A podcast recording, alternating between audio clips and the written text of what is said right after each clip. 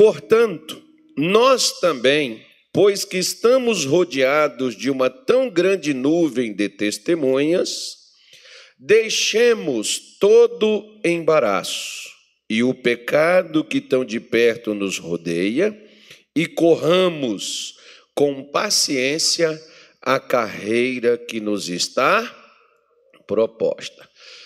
Quatro coisas Paulo cita, e hoje eu até, até me lembrei desse versículo. Uma senhora até contou um testemunho e ela disse assim: Eu vim aqui e o pastor Carlos falou. Eu vim aqui e o pastor Carlos repetiu de novo a mesma coisa. Eu vim de novo e o pastor Carlos repetiu a mesma coisa. Mas hoje ela voltou com um testemunho. Né? Então. Então, o que, que acontece? Paulo diz assim: ainda que seja para dizer as mesmas coisas, não me cansarei de falar convosco. Pois é. Então, ainda que seja a mesma coisa, teve uma senhora uma vez que ela disse assim, pastor, o senhor insistiu numa pregação que todo dia que eu vinha, o senhor pregava. Eu não sei os outros cultos, porque eu não acompanhava os cultos todos, ela me falando. E até que eu cheguei em casa, eu perguntei meu marido: está tudo certo? Ele está tudo certo. Está tudo bem, está tudo bem. Olha, eu tenho escutado umas coisas e não parece que está tudo certo. Não, está tudo certo. Três meses depois ela descobriu que estava tudo errado. Deus falou? Falou. O problema é que não ouviu. É, falar, Deus fala, irmão. Então, às vezes, tipo assim, se sabe aquelas pessoas que às vezes a pessoa está insistindo com você para ou comigo, ou com qualquer uma, para uma mudança, para uma, né, um, um, conselho, uma orientação. Quando é mãe, o filho diz assim: minha mãe é muito enjoada, fica toda hora falando a mesma coisa, uma repetição. Estou cansado disso, já chega, acabou. Pois é. Quando é marido, a mulher, né? A mulher faz a mesma coisa com o marido, o marido faz a mesma coisa com a mulher. Não fica falando mais essa zoeira na minha cabeça, eu não quero escutar mais, acabou. Pois é. Daqui a pouco o que, é que vem? Não vou nem falar, o pastor fala que tem uns, por exemplo, que eu nem falo mais, senão eu me torno antipático para a pessoa. Chato. Poxa, toda hora falando sempre a mesma coisa. Eu até paro, não falo. Só quando nenhuma, se a pessoa não escutar na pregação, eu chamar e conversar e orientar, uh, uh. se me procurar, eu falo. Se não, eu que não chamo e falo, não. Por quê? Senão a gente passa-se por um enjoado que às vezes tá, a pessoa acha que está pretendendo controlar a vida dela. Como Jesus não deu um monopólio, nem deu, ele deu para a gente, para a gente ensinar e orientar. E ele diz: Vinde e aprendei comigo. Se a pessoa acha que não tem nada para aprender, quem sou eu também não tem nada para ensinar. Eu só tenho para ensinar quem quer aprender. Quem não quer aprender, irmão? Quem quer aprender, vem. Vinde a mim, foi o que falou Jesus. Se a pessoa não quer aprender, eu também não tenho nada para ensinar para ela. ela eu, eu, não tenho nada para ela, nem ela tem nada para aprender comigo. É mais ou menos assim. Então ele diz o seguinte: aqui tem quatro coisas. A primeira é o embaraço, a segunda é o pecado, a terceira é a o comodismo, acomodação, que tem de gente acomodada, irmão. Hoje eu estava até falando com, com uma pessoa e você vê, por exemplo, é, Davi, não, eu não cheguei nesse termo aí de, de correr ainda, né? Mas por que, que Deus escolheu Davi e elegeu ele como rei de Israel? Se ele não era da linhagem real, se ele não descendia de Saul, ele nunca seria rei. Mas por que, que Deus escolheu e ungiu e colocou ele como rei? Porque Davi era um camarada esforçado. Às vezes, o que Deus quer não é, não, é só, não é só pessoas perfeitas, mas enquanto a gente está sendo aperfeiçoado, Ele quer que pelo menos a gente faça uma coisa. Enquanto Ele está trabalhando e nos aperfeiçoando, e nos ajudando a melhorar, progredir, crescer espiritualmente, pelo menos a gente se esforce naquilo que a gente já sabe. Porque às vezes a maioria das pessoas, elas não se esforçam. Ah, porque se Deus quiser, vai ser, se Deus quiser, vai dar, se Deus quiser, amém, se Deus não quiser, amém. Tem até uma música aí, se Deus fizer, Ele é Deus, se não fizer, Deus também, por aí. Os crentes hoje estão assim. Eles não, eles não, claro que pelo lado espiritual, amém, a decisão sempre é de Deus, a palavra final sempre é a dele. Mas você já viu que Jesus disse assim: o impossível ao homem é possível para quem? Hã? É impossível para quem? Então, o que, que é o que, que é o possível? O possível é a parte do homem. Você já viu aqueles crentes que puseram um versículo na Bíblia que até hoje eu não achei? Se você achar, você me mostra. Mas aqui no que eu acabei de falar tem, um, tem uma parte aqui que toca isso aqui. Mas os crentes dizem assim: faça a tua parte que eu. Hã? Já ouviu esse versículo? Pois é. Então o que é que Deus não vai fazer? Deus não vai fazer a minha parte. A minha parte, quem tem que fazer sou eu. Então Jesus está falando: qual é a minha parte? A minha parte é o possível. O impossível é a parte de Deus. O impossível só é feito quando o possível foi realizado.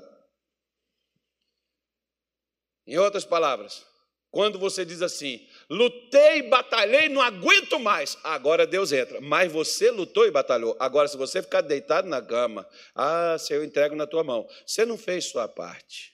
Você não, você não fez o possível. Você não foi. Você ficou deitado, dormindo. Por isso que Salomão diz assim, uns, uns negócios assim bem agressivos, em Provérbios 6. Vai ter com a formiga, ó preguiçoso. Ela não tem chefe.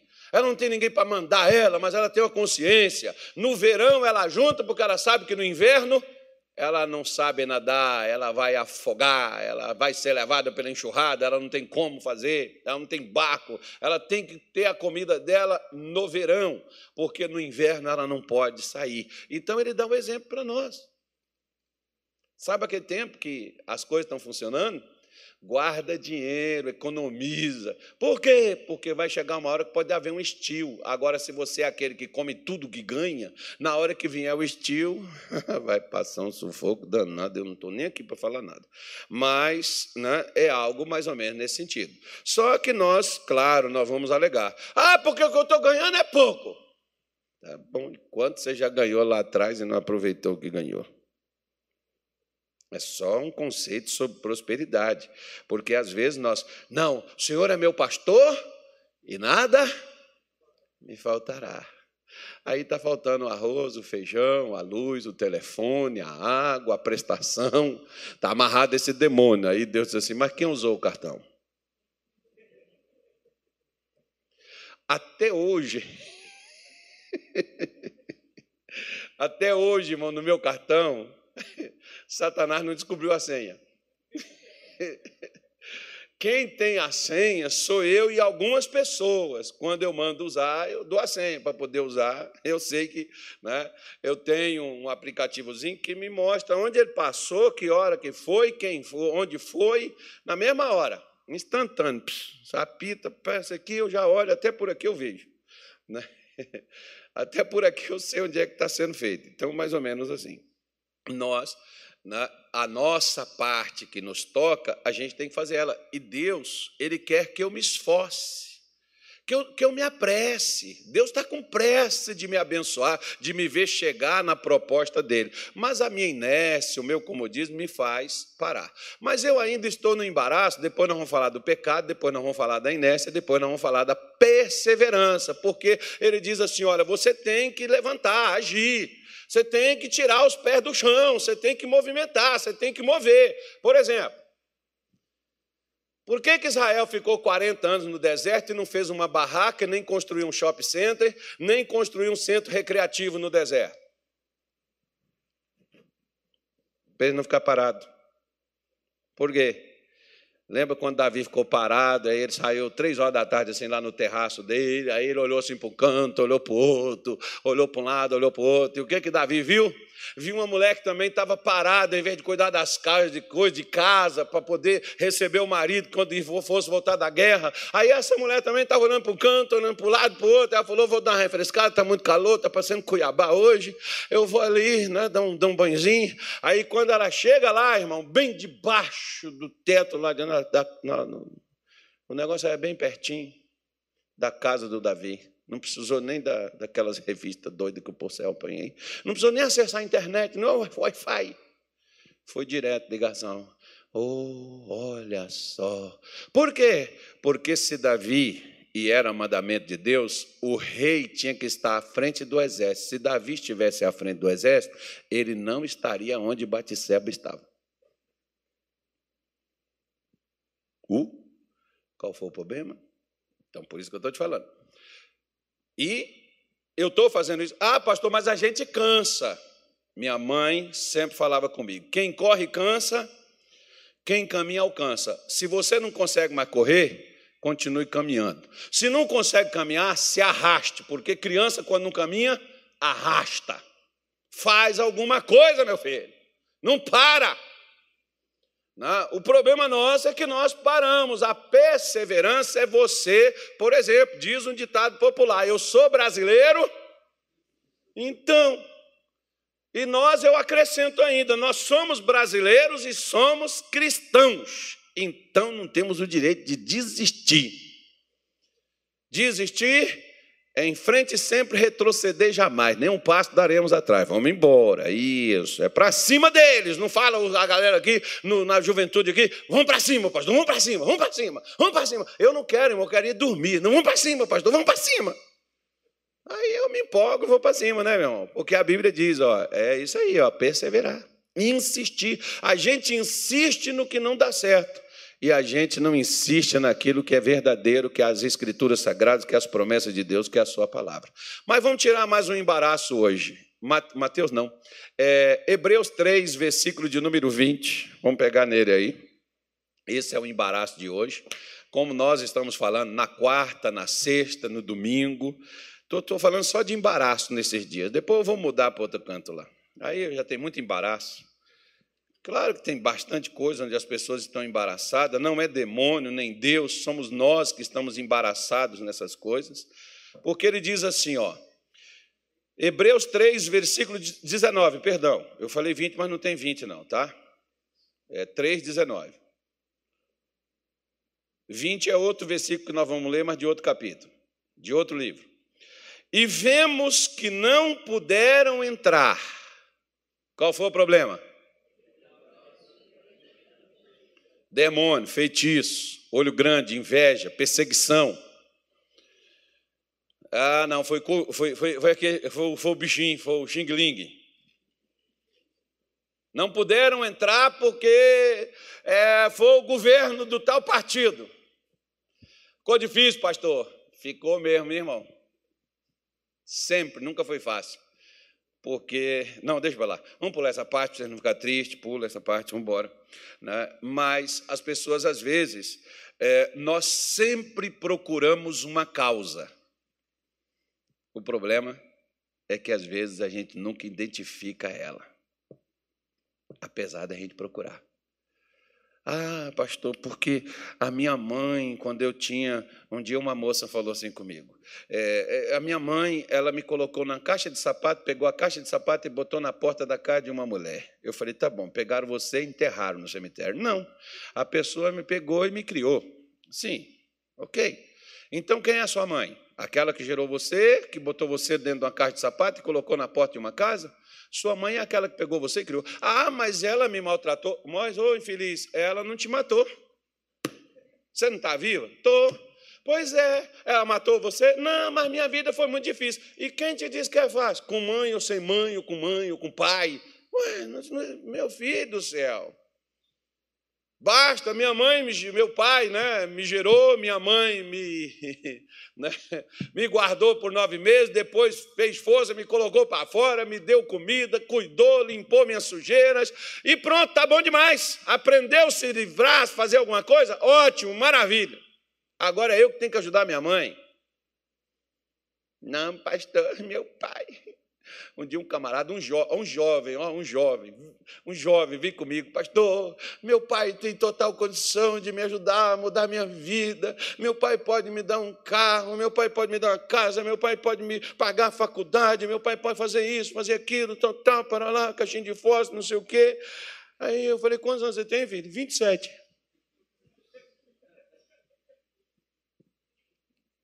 Fosse teu pai, não dava nem comida para você, mas... Que isso, pastor? Ué, irmão. Meu pai chegou para a gente e disse assim: olha, até o ensino médio, que hoje é o chamado. É, é, é, é, o, é o. Como é que chama? Hã? Não. É, antigamente era, era é segundo grau, né? É, hoje é ensino médio. É, então eu estou trocando as bolas. Né? Então meu pai disse assim: até o, o, o, ensino médio, eu vou sustentar vocês, eu vou ajudar vocês. Quem quiser fazer faculdade, faça por conta. Teve gente que fez, teve outros que saíram da escola, não fez nenhum médico, meu pai estava ajudando. Agora meu pai é culpado porque não estudaram? Escutei muitas vezes muitos dos meus irmãos culpar o meu pai. Mas foi ele que mandou sair? Foi ele que tirou? Não. Meu pai me tirou da escola. Eu voltei depois, quando eu tive condição de voltar.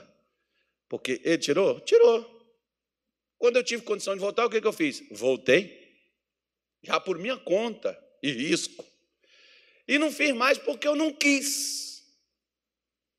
Né? Eu fui fazer o que eu achei que eu deveria fazer. Cuidar de outras coisas. Se eu achar que eu tenho que ir lá e fazer, eu vou lá e faço uma, duas, três, o que for necessário. Meu pai é obrigado a me dar isso? Não, ele me deu o suficiente. A mesma coisa, Deus nos deu o suficiente. Como, por exemplo,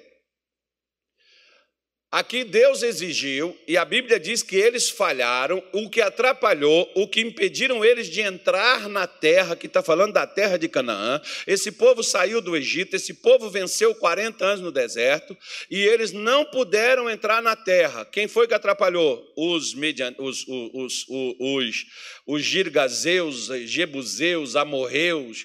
Quem impediu eles de entrar? Eram os gigantes que tinha na terra? Não o que impediu eles entrarem foi a incredulidade. Quem que me impede de ser curado? É porque a minha doença é grave, pastor, ela é incurável. Não, o que me impede não é a doença incurável, é a minha incredulidade. O que, que me impede de prosperar, pastor? É porque eu não tenho uma faculdade, eu não estudei, ou oh, eu lamento, poxa, que legal, né? Triste, mas tem tanta gente com faculdade que não prospera também, irmão que as coisas estão difíceis para eles, que o negócio está pegando para o lado deles. O problema não é uma coisa ou outra, o problema é que quando nós somos incrédulos, a gente não consegue superar nada porque a nossa incredulidade vai esbarrar nas nossas desculpas.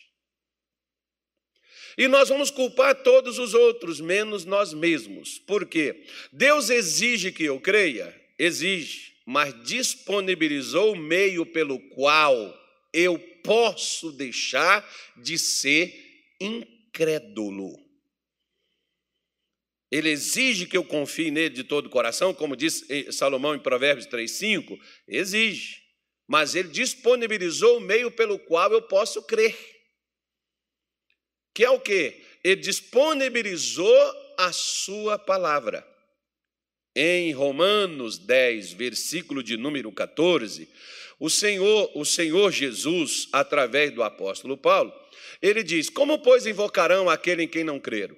E como crerão naquele de quem não ouviram? Como é que você pode crer em Deus? Você precisa passar a ouvir.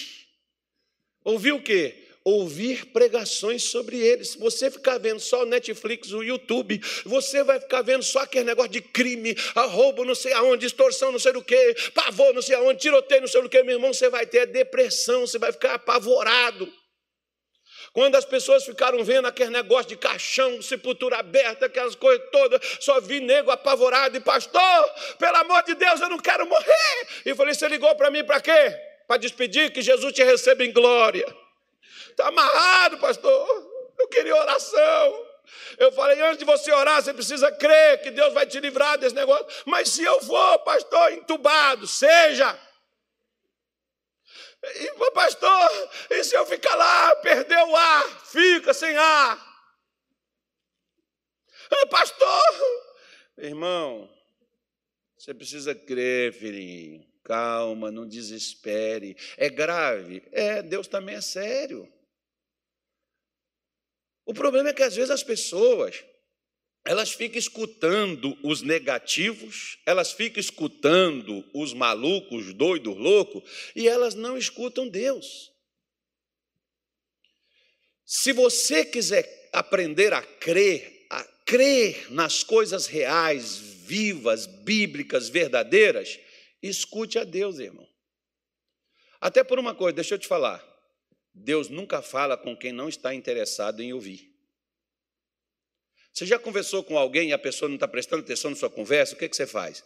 Você para a conversa e diz: Fulano, eu vou dar uma chegadinha em casa. Não, vai não, vamos conversar. Ele não está afim de te ouvir, ele está falando aquilo por educação.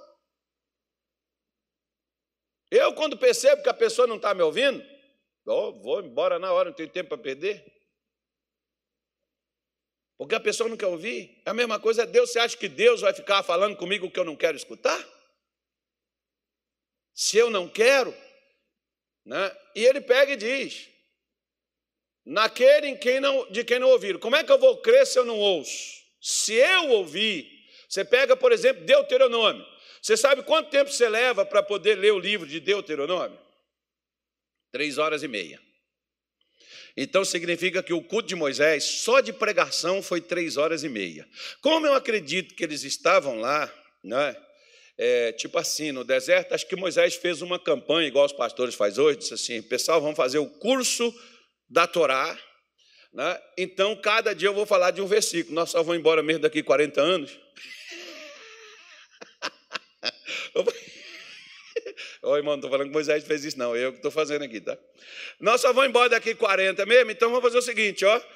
Eu vou dar um versículo a cada dia, todo dia vocês vêm aqui, que nós vamos estar tá, né, indo, fazendo. Como é que é que os pastores faziam? Tu fazia? Tu fazia isso. Como é que é, pastor Dias, aquele negócio do, do mês? É, como é que era? Fazia um mês assim, você fazia. É jornada do quê? Não, não, não é outra coisa. É, na, na igreja da graça, os pastores. Oi? Eu sei lá, é eu dava um negocinho assim que fazia o mês todo. Alguns pastores davam até no envelope, né? Botava os versículos assim, ó, 31 dias, por exemplo, tem, é, abril tem 30 dias. Aí pega os 30 dias e põe no envelope, põe no, no, no, envelope, põe numa folha. Aí cada dia, a pessoa, o dia que ela não vem na igreja, ela lê aquele versículo, medita nele e faz oração. Como é que chama? É, alguma coisa nesse sentido. Eu já, eu já vi com outro nome. Né? Eu, nunca, eu nunca fiz isso, mas o pessoal viu o pessoal fazer, o pessoal anunciar isso, né? da pessoa estar tá ali lendo cada dia uma palavra. Então Moisés fez mais ou menos esse negócio lá. Todo dia eu vou ensinar para vocês. Né? Então, três horas e meia de pregação. E eu vou falar para você. Não era Moisés, mas eu ouvi um rabino muito inteligente, muito culto. Eu ouvi ele uma hora e quarenta minutos falando somente sobre uma letra de Gênesis capítulo 1, versículo 1. Uma letra, não foi uma palavra, não, uma letra. Ele explicou uma hora e quarenta minutos e eu fiquei assim, ó escutando com atenção voltada para ele, 100% focado nele e ele falando. Não era Moisés. Imagine Moisés, né, irmão, ensinando. Pois é, mas como lá as pessoas não deram ouvidos a Moisés, ou seja, a pregação de Moisés voou. Sabe aquelas pessoas que elas vêm na igreja e elas ficam no WhatsApp, Facebook, está sentado dentro da igreja, mas prestando atenção e ouvindo, estão com sentido não sei aonde. Mas a pessoa está dentro da igreja. Achando que por estar dentro de um ambiente bom, né, deve ser a igreja um ambiente bom, a pessoa pensa que por bater o ponto não precisa de mais nada. Depois é só receber oração, beber o óleo, ou ter uma água santa para beber, ou um café ungidão para tomar, está abençoado. Na hora que vier o porrete de Satanás nas nossas costas, nós vamos ver o que, que nós ouvimos, o que, que nós aprendemos, o que, que nós acreditamos, o que, que nós cremos. Por isso que ele está dizendo: como invocarão? Por que, que a pessoa não ora? Você já viu por que, que os crentes, a maior parte dos crentes não gosta de oração? Sabe por que, que eles não oram? Porque eles não crê que Deus recebe, que Deus responde oração. É por isso que a pessoa não ora. Quem acredita nisso, ora. Hora de madrugada, hora de manhã, hora de noite, hora de dia, hora meio-dia, hora qualquer hora, mas ora. Tem gente que você fala assim: vamos para a igreja, vamos buscar Deus. Ah, não vou, não, porque não adianta isso, esse negócio é muito complicado, muito difícil, tem jeito não. Se Deus tiver que fazer, Ele vai fazer. É assim que o pessoal faz. Por que, a pessoa não ora? Porque não crê. Como crerão se não ouviram? E ele diz: e como ouvirão se não há quem pregue? Aqui é fantástico. Olha para o teu lado, sem condenação, não condena os irmãos. Mas tem gente que quando olha para você, olha assim, ó. Aquele canto de olho assim, fulminando você assim. Fala assim, seu miserável. É para você essa palavra aí. Ó. Pois é. Olha, como diz a minha mãe, só de canto de olho. É, olhou assim, só com o canto do olho assim, ó, debochando, aquele olhar de deboche. A pessoa nem sabe se você está debochando, mas né, já olhou. Você está olhando para mim por quê? O que, que tem a ver? Estou olhando, pode olhar para você. Não, cara, com canto de olho. Os caras implicam com tudo, né, irmão, quando quer implicar com a gente. Então você tem que ter cuidado até dentro da igreja né, olhar. Né? Outro dia, por exemplo, eu estava pregando, aí eu, uma senhora sentada assim, mas no meio, da igreja, e eu pregando e olhando assim. Ó. Depois eu passei a pregar olhando assim, lá para a câmera, lá eu não olho mais, só quando eu olho, eu olho assim, lá para trás, não olho assim. A mulher falou para mim, por que, que o senhor estava pregando e só olhando para mim? Deus mandou o senhor falar tudo que o senhor estava pregando? Foi, ele mandou falar para todo mundo que estava ouvindo. Agora, se a carapuça assentou, minha filha, na cabeça não é minha. Complicado, né, irmão? As pessoas ficam fazendo as coisas, aí Deus fica mostrando os rolos deles, aí eles ficam falando, Deus, eu falei, Deus não me mostrou nada, irmão, o que ele me mostrou eu falei. Agora, se foi para a senhora, desculpa, eu só entreguei o recado, tá bom? o negócio é complicado demais, meu Deus do céu. Então, eu, às vezes o ouvido até está olhando assim, eu não olho mais, eu só olho assim longe, lá na frente. Eu assim, tá, Deus está olhando para mim, está pregando, é para mim essa palavra? Ixi, você escolhe, você decide, ué, o que Deus falou. A, a carapuça assentou, irmão, a sua cabeça é sua mesmo. Como a mesma coisa da minha. Né? Falou? Falou. Interessa se é para mim, se é para o outro. Falou. Eu que tenho que saber. Versículo 15, ele diz assim: olha, vamos embora lá. E como pregarão se não forem enviados? Olha para cá. Olha para cá. Qual é mais espiritual? Ser um pastor ou ser um empresário? Qual é mais espiritual? Responde. Responde para você mesmo. Pode responder para você e nós vamos conversar. Você falar assim, ah, não vou falar não, que eu vou errar, os irmãos estão tá do meu lado, vai rir de mim depois, no corredor depois, vai estar tá falando comigo, né? Que dentro aqui agora ninguém fala que está na frente do pastor. Você já viu que filho não briga na frente dos pais? Se brigasse na frente dos meus pais, irmão, os dois eram detidos, levados para Febem. Sabe o que? Nem existe o Febem mais. Mas os dois eram detidos e contidos, com amor e carinho. Nós tínhamos psicólogos especiais, tratamentos assim de choque. Né? É, é, vai fazer, na, principalmente na frente do pai ou da mãe. Vai, besta né, apanhava duas vezes o que apanhou. Apanhou do irmão e depois apanhar a segunda vez. Mas, poxa, mas quem começou foi ele, não interessa quem começou. Pronto, lascou. Por isso que ninguém fazia esse negócio. Aí na frente do pastor, assim, ninguém fala nada. Então vamos voltar lá. Qual é mais espiritual, o pastor ou o empresário? Aí, aí eu vou, agora eu vou pegar vocês, quer ver? Agora eu pego. Quem aqui é empresário? Pequeno, médio ou grande? Levanta a mão. Agora nem quer nem, nem se manifestar mais. Eu, eu vou fazer outra coisa. Eu vou fazer outra pergunta para pegar todo mundo. Tá, isso é empresário. Quem aqui trabalha? Levanta a mão. Você não trabalha no ministério, né? Você trabalha lá fora, certo? Ok. Então, qual é mais espiritual? Trabalhar lá fora ou trabalhar na igreja? Hum? Lá fora ou na igreja? Responde para você. É, é, é, é o, o, empresário é melhor ser um empresário, né? Mais espiritual ser um empresário ou ser um pastor? É mais espiritual trabalhar lá fora ou trabalhar na igreja? Qual que é mais espiritual? Aí deixa eu fazer uma pergunta para você. Quem te deu a empresa que você tem? Quem te deu? Quem te deu o trabalho que você está trabalhando, ganhando o seu dinheiro, sendo dizimista ofertando na casa de Deus? Quem te deu? E você já viu que dentro da igreja tem gente fazendo coisa que Deus não mandou? É só para você poder entender. Reflete, irmão. Só refletir. Tem gente que abriu igreja que Deus não mandou abrir. Tem gente no altar pregando o que Deus não mandou pregar e nem chamou para pregar. Por isso que ele diz: como pregarão se não forem enviados? Não é pregar por pregar, Deus mandou eu pregar.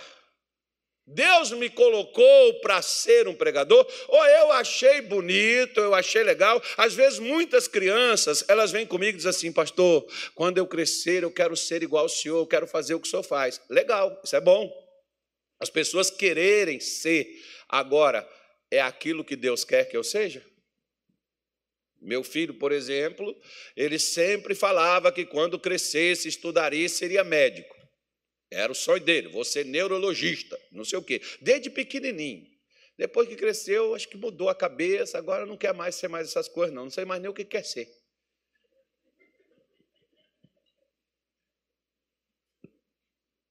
Né? Você decide.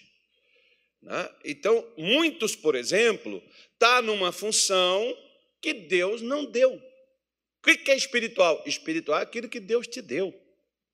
Aquilo que é espiritual. Né? Deus, a princípio, instituiu Davi como pastor de ovelhas. Ele era espiritual sendo um pastor, tanto é que ele mostra que quem deu a ele as vitórias foi Deus. Ele reconhece isso. Depois ele é um homem espiritual se tornando um rei. Ou seja, não é a posição que te torna, irmão, é você que é onde Deus te pôs. E espiritual é onde Deus te colocou. Foi Deus que mandou você pregar? Foi. Então pronto, então vai ser espiritual. Agora, se você está pregando com outro interesse, ou por outro motivo, ou por posição, aí simplesmente foi você que inventou aquilo, Deus não te mandou fazer coisa nenhuma. Por isso que Paulo está mostrando aqui nesse capítulo 10, versículo 14, 15, 16. Coloca lá, por favor. E ele fala aí, conformosos são os pés daqueles que anunciam a paz. Aí ele diz, mas nem todos obedecem o evangelho, pois Isaías diz. O que, que Isaías falou?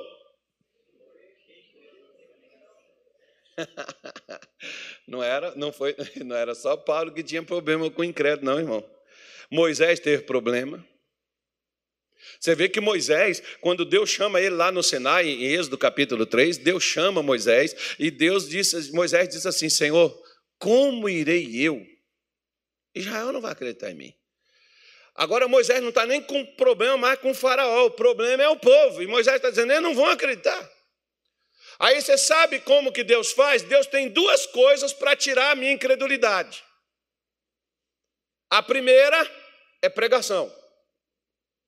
A segunda, sabe o que é? Porque veja bem, se como eu estava falando daquela senhora, se você chega na igreja, o pastor não sabe o que se passa na sua vida, não sabe o que, que você está vivendo, o que, que você está carregando dentro de você, e aí começa a falar coisas que bate exatamente com você. Tem gente que diz assim, alguém contou para ele. Um dia teve um, um, um, marido lá de uma mulher, ele, não, ele falou com ela, não vou mais na igreja. Você está falando da minha vida para o pastor, e eu chego lá e o pastor está metendo porrete na minha costa. E por que ele não para com o erro que ele está? Por que, que ele não larga as coisas erradas que ele está fazendo? Ele prefere acreditar que a mulher, e ainda que a mulher estivesse dedurando ele, não era o bem para ele, e não era o caso. Mas o problema é achar que Deus não fala. Como é que Deus me põe numa sinuca de bico, eu não tenho para onde correr e não é Deus que está falando? Como é que os outros vão saber de coisas íntimas?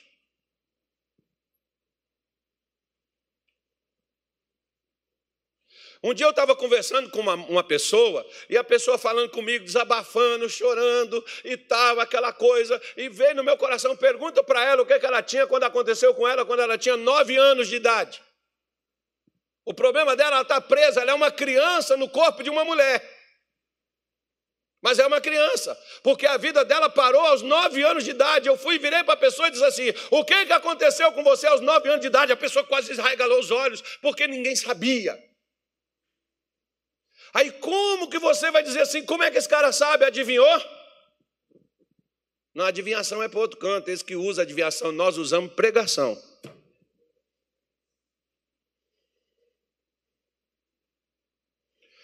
Mesmo assim, Isaías reclama com Deus e diz: Senhor, quem creu? Paulo está falando: nem todos obedecem o Evangelho, nem todos escutam e faz o que escutam. A pessoa escuta, como diz a minha mãe, entra por aqui e sai por aqui, e a pessoa não faz, mas quer o resultado. Olha para o teu vizinho e diz assim: fala para ele, tem gente que é muito folgado. Ah, mas eu vim na igreja. Ah, mas eu fiz isso. Mas você está obedecendo o que Deus está falando? Porque o que Deus está falando, irmão, não é para nos dar informação. O que Deus está falando é para a gente fazer. É para a gente aplicar, é para a gente viver, é para a gente se interessar por aquilo que Ele está nos dizendo. Para a gente aplicar aquilo na nossa, no nosso proceder, na nossa maneira de falar, na nossa maneira de ser, na nossa maneira de viver, tomar as nossas decisões baseadas no que nós estamos escutando, porque ele diz no versículo 17: porque a fé, de sorte que a fé é pelo ouvir, e o ouvir o quê? A palavra de Deus é ouvir o que Deus falou, ouvir o que Deus disse. Ouvir o que Deus falou é fazer. Volta no 16. Ouvir o que Deus falou, acreditar no que Deus diz, é obedecer o que Deus está mandando fazer. Mandou perdoar? Ah, mas eu não aceito. Mas Ele mandou. Perdoa. Mandou ir, vá, não tem que questionar, Ele mandou. Ah, não, mas é que se Deus quiser, eu não vou, mas eu vou servir Ele. Não, servir Ele do seu jeito não serve. Servir Ele da minha maneira, Ele não quer. Ou é do jeito dele ou não vai. Ele não vai com você, ele não vai te mandar, ele não vai te dar respaldo. Ele não vai te ajudar. Não, mas eu estou fazendo. Você está fazendo o que ele não mandou, você está perdendo seu tempo. Como que tem um monte de crente reclamando, como no deserto o povo reclamou. Moisés, você nos tirou do Egito para a gente morrer aqui, Moisés. Vocês estão morrendo porque quer. Deus tirou vocês para tornar vocês livres, para dar vocês liberdade. Vocês é que não querem seguir para onde Deus quer que vocês vá. Vocês é que quer ter, quer ter as rédeas. Vocês querem usar Deus para poder, como se ele fosse um amuleto, como se ele fosse algo para te dar sorte, como se ele fosse algo para poder abrir seus caminhos para levar você para onde você quer. Deus não te tirou do Egito para levar você a Canaã, o cabeção. Deus tirou você do Egito para levar você primeiro a Ele, porque depois dele você é livre. Agora você pode ir para Canaã. Querido, Deus não te chamou para ir para o céu ele te chamou para vir a Cristo. Tanto é que Jesus disse assim: Vinde a mim, para depois ir para o céu. Quem não vai a Jesus, para o céu não vai, não. Pode ir para o céu, da boca da onça, do jacaré, qualquer outra coisa. menos para o céu. Porque quem me leva ao céu é Cristo. Se eu não vou a Cristo, esquece o céu, porque eu não vou para lá. Por quê? Ele está dizendo, nem todos obedecem. Porque o evangelho não é só para ser pregado, o evangelho é para ser vivido. Por isso, quer ver só? Romanos, capítulo de número 4, vamos lá. Eu já falei, eu falei com 10 horas, né? Então, deixa eu dar uma palhinha aqui para o pessoal, que senão fica na sequência aí. Porque no culto das sete eu falei sobre Tomé. E no culto das dez eu falei um pouco sobre Abraão, mas eu vou continuar aqui falando dele. Né? Tomé, ele não acreditou que Jesus havia ressuscitado dos mortos, embora quem tinha dito para Tomé que ia ressuscitar foi o próprio Jesus. Abraão, ele tem uma fé totalmente diferente, não é por acaso que ele é chamado o pai da fé. Diz no versículo 17: Como está escrito, por pai de muitas nações te constituí perante aquele no qual creu, a saber, Deus, o qual vivifica os mortos e chama as coisas que não são como se já fosse. Preste atenção. Abraão creu em um Deus, e é engraçado porque Abraão nunca viu um morto ressuscitar, mas ele acreditava que Deus era capaz de ressuscitar um morto. Por que, que quando Deus pediu Isaac para Abraão, ele não ficou protelando e ele não desistiu de ir oferecer? Por que, que ele pegou o menino e foi? Porque ele cria que, mesmo tendo que sacrificar Isaac, Deus o ressuscitaria. Ele sabia o que queria fazer. Inclusive, não está na Bíblia, não, tá, irmão? Não procura, não. Está na história que o povo judeu contam, que foi nessa época que Sara morreu, quando ela ficou sabendo, porque Abraão não falou com ela o que ele ia fazer. Mas tem sempre uns fofoqueiros que dá conta da sua vida. Hum. Sabe aquelas panelinhas que o pessoal, você fica dentro delas? Aquelas panelinhas que vai cozinhar você. É, aquelas panelinhas que vão ser para cozinhar, irmão. Fica dentro de panelinha para você ver. Você que vai ficar cozido depois. Mas Sara ficou sabendo, segundo diz a história dos judeus, Sara ficou sabendo que Abraão ia sacrificar Isaac. Sara deu um negócio tão forte né, que ela morreu. E daqui a pouco volta Isaac vivo. E Sara está? Eu sempre falo com as pessoas, irmão, não morra antes da hora. O que, que é morrer? O que, que é morrer antes da hora? Morrer antes da hora é você desistir do que ainda é possível. É o casamento que acaba antes da hora. Por quê? Porque a pessoa desiste quando ainda pode haver uma reviravolta. Né? Fracassar antes da hora é a pessoa jogar a toalha. Uma hora eu vou procurar, vou ver se eu acho no YouTube uma luta de um, de um mexicano que Antigamente eu assistia tudo quanto é tipo de esporte. Hoje eu não gosto muito de assistir, porque às vezes ficou muito violento, muito sangue, aquela coisa. Eu não sou chegado muito no negócio de sangue, não, irmão. Sangue para mim só de Jesus, eu também não vi derramado. Né? Eu acredito que foi, mas eu não gosto muito de estar tá vendo sangue, não. Aí aquilo me faz mal. Principalmente se fosse assim, briga, luta, tal, aquela coisa, agressão eu não me sinto muito bem com aquilo. Hoje tem essas lutas aí desse esporte moderno, UFC, que o cara quebra o outro lá e depois vai lá, abraça ele, levanta ele do chão, todo quebrado. É até bonito, né? Assim, mas depois. Interessante. E outro ainda diz assim: Deus me ajudou, cara, que eu venci ele hoje.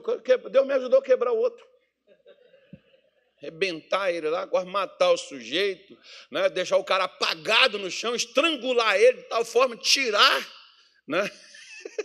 a respiração. Deus me ajudou. Tem gente que pensa, tem gente que pensa, é igual no futebol, não vê os caras orando, pedindo, Deus não joga bola, irmão. Graças a Deus. Porque se Deus jogasse bola, quem é que ia ganhar? Porque Deus está jogando no time e no time também Deus está. Aí como é que fica Deus contra Deus? Estranho, né? Aí os caras, com a ajuda de Deus, não, meu irmão, treina não para tu ver.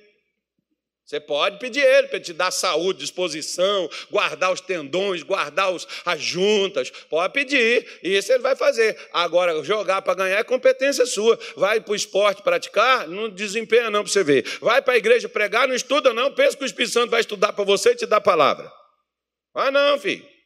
Tem uns crentes que é doido, eles não estudam, depois quer passar no concurso, pastor, ora por mim.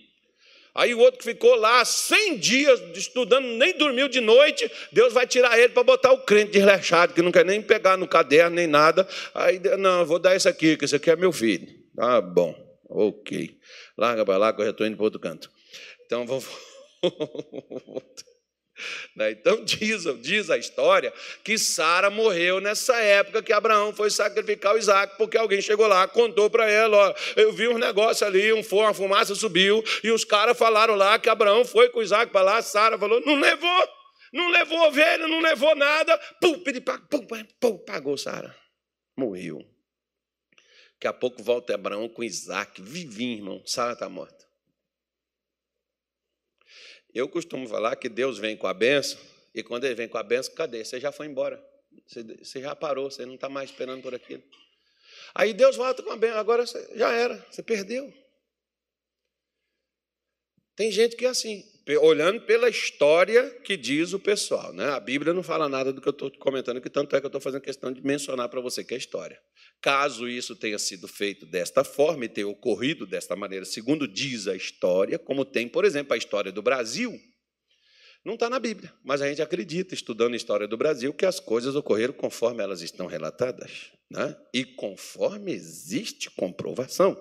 Porque tem uma coisa aí que diz que o Brasil foi descoberto, não sei quanto, não sei quanto, mas tinha gente aqui. Porque índia é gente, não é bicho.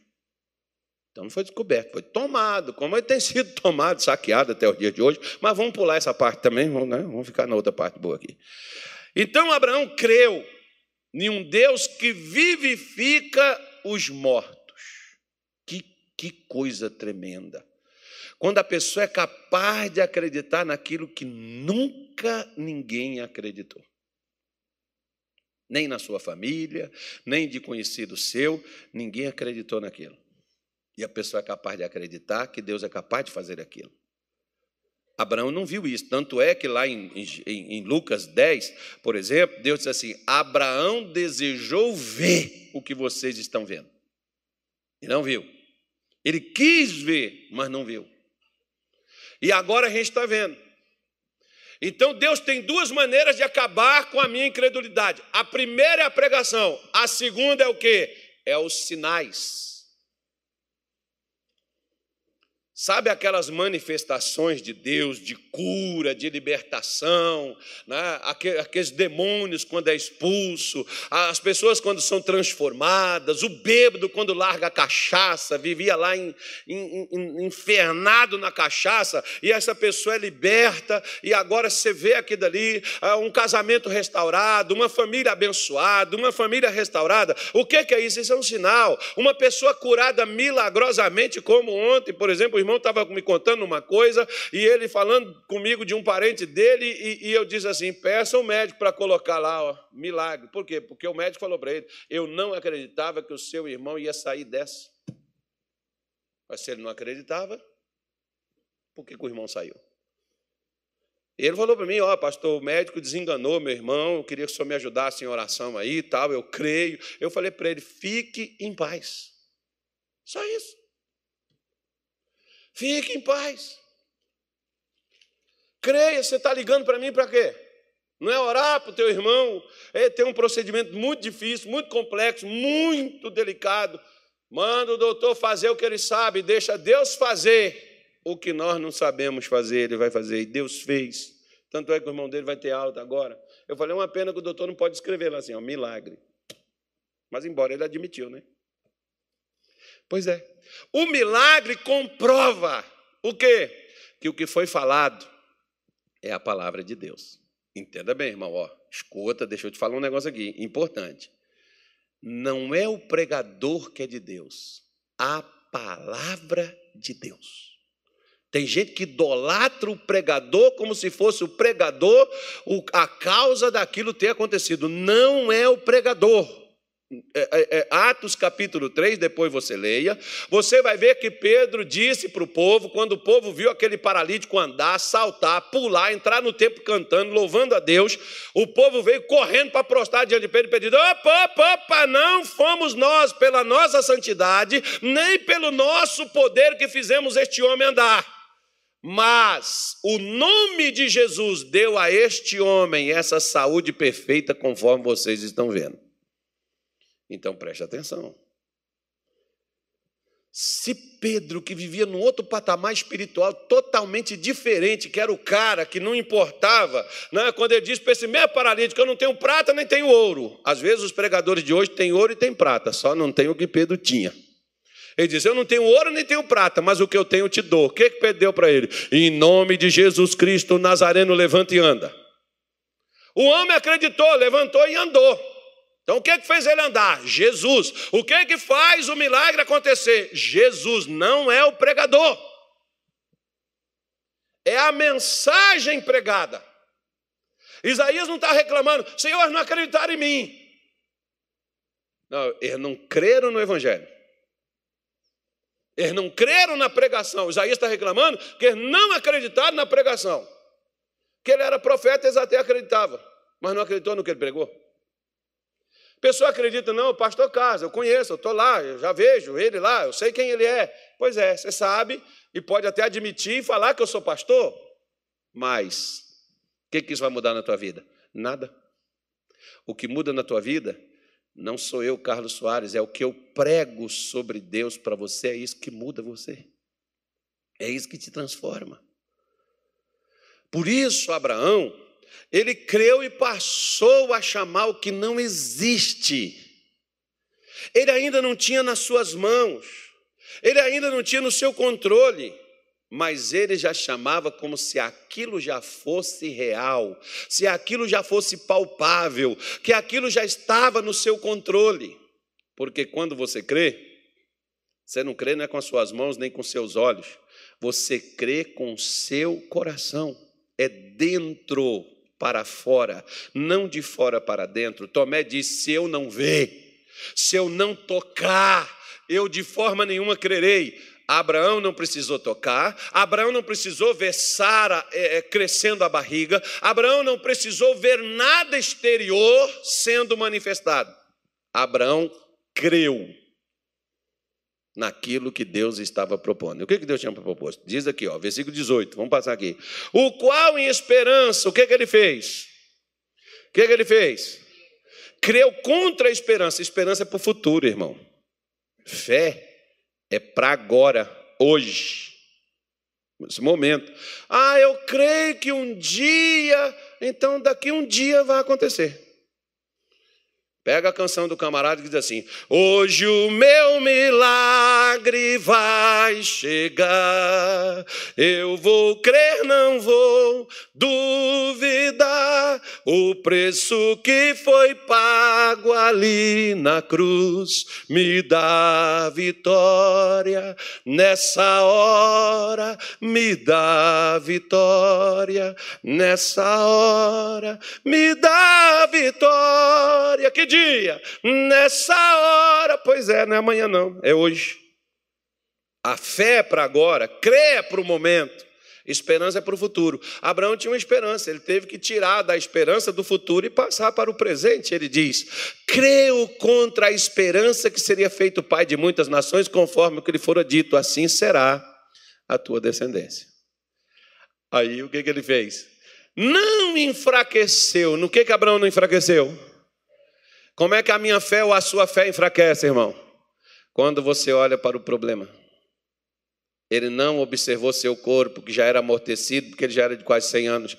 E se precisa de uma outra pessoa, não olhe para o outro lado. Ele não olhou para Sara, que já era amortecida, que já não funcionava mais como mulher, para gerar um filho. Ela não tinha mais condições de fazê-lo. Ele não observou isso, porque para Deus não há limites. Para você crer, existe. Mas para Deus, se tu podes crer, disse Jesus lá em, em Marcos 9, 27. Se tu podes crer, tudo é possível aquele que crê. Se tu podes crer, tudo é possível. É possível que você possa mudar, que você possa vencer, que você possa ser diferente. Está é, tá aí nesse versículo 27, não. Caça o versículo direito aí, que eu falei errado aí, ó, você está pondo coisa errada aí, deixando o povo confundido. Se tu podes crer, tudo é possível. Então ele diz aqui, ó, não enfraqueceu na fé, o seu corpo já era amortecido de quase 100 anos, nem tampouco para um amortecimento do ventre de Sara. Versículo 20. E não duvidou da promessa de Deus, pelo quê? Por incredulidade. E o que, que ele fez? O que, que ele fez? Mas foi fortificado na fé, fazendo o quê? dando glória a Deus. Por quê? Estava certíssimo de que o Deus tinha prometido também era poderoso para fazer.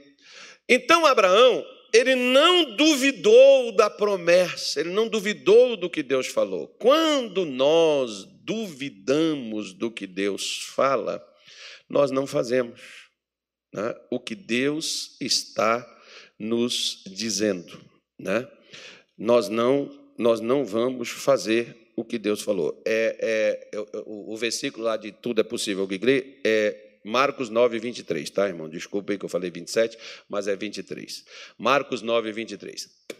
Aí quando ele colocar lá, está certo né, a colocação dele. Essa Bíblia aí, nós devíamos ter dois computadores ali, um para pesquisar e outro para fazer, porque o outro já pega, já joga. Aí o que o pastor falou, não deu aquilo, anjo, o câmera já tem, e já botou ali, já está lá e pronto, e não faz confusão. Então, Veja bem, Abraão estava certíssimo. Não tinha dúvida nenhuma. Mas será que vai acontecer? Vai. Mas e se não existe se aonde há certeza? O que é a fé? A fé é a certeza das coisas que você espera e a prova do que você não vê. Isso é fé. Crer em Deus, crer no que Deus falou, está certo de que o que Deus disse é como tão certo como dois mais dois é quatro. Você tem essa certeza que Deus vai fazer o que Ele falou? Ah, Ele vai fazer. Pois é, então você não precisa questionar nem perguntar, você não precisa dizer até quando, Senhor. Você não precisa chegar assim, ô oh, irmão Fulano, o que, que você acha? Eu estou com um problema assim, assim, assado. Irmão, quando eu tenho certeza, para mim não interessa o que os outros pensam. Para mim não interessa o medo dos outros, as dúvidas dos outros. Para mim o que me interessa é a certeza que eu estou com ela. O resto é conversa fiada.